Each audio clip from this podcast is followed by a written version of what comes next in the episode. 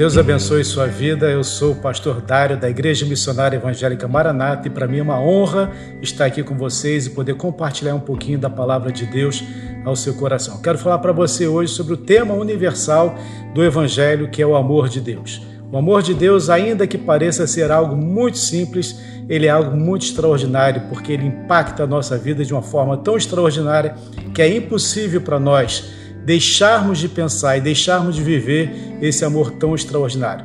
Quero colocar para você o texto áureo da palavra de Deus, que é João 3, verso 16, que diz que Deus amou o mundo de tal maneira que deu o seu Filho unigênito para que todo aquele que nele crê não pereça, mas tenha vida eterna. Esse amor de Deus, ele tem as suas características, e essas características, elas são extremamente importantes para que nós possamos entender a diferença entre o amor de Deus e o nosso amor. O amor de Deus, ele é incondicional. Não há nada que você possa fazer para que Deus te ame mais. E não há nada que você possa fazer para que Deus te ame menos.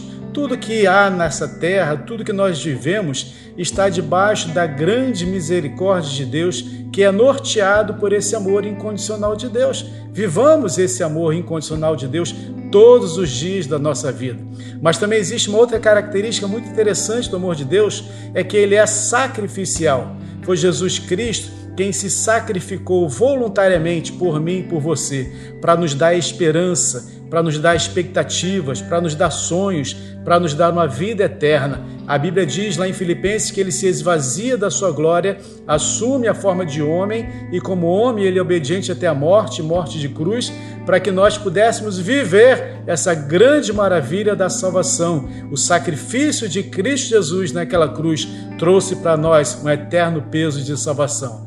Mas o amor de Deus também é proposital. O propósito do amor de Deus é fazer com que nós vivamos debaixo da graça dele e conheçamos a extensão desse amor maravilhoso. Você nunca encontrará em nenhum outro ser um amor tão maravilhoso, com um propósito tão extraordinário. Quando o homem peca lá no jardim do Éden, toda a humanidade peca com ele. Toda a humanidade se afasta da presença de Deus, mas Cristo vem com um único propósito: nos resgatar, fazer essa religação. Por isso que a Bíblia diz que Jesus Cristo é a nossa verdadeira religião. Ele nos resgata, ele nos religa, nos une novamente ao Pai Celestial para nos dar vida e vida em abundância. O que Deus quer de nós hoje? Que nós vivamos esses, essas características desse amor dentro de nós quando o Espírito Santo de Deus entra em nós, através de um convite que nós fazemos e deixamos Cristo entrar em nós, ele passa a agir em nós, nos dando então uma percepção do amor incondicional, do sacrifício de Cristo e um propósito para nós vivermos. Talvez você até hoje não tenha tido um propósito na sua vida, mas hoje eu quero deixar para você essa pequena mensagem dizendo: o propósito da sua existência é viver para a glória de Deus, que você possa abrir o seu coração e entender que Deus tem cuidado de ti. Eu quero orar com você agora em nome de Jesus. Feche seus olhos onde você estiver.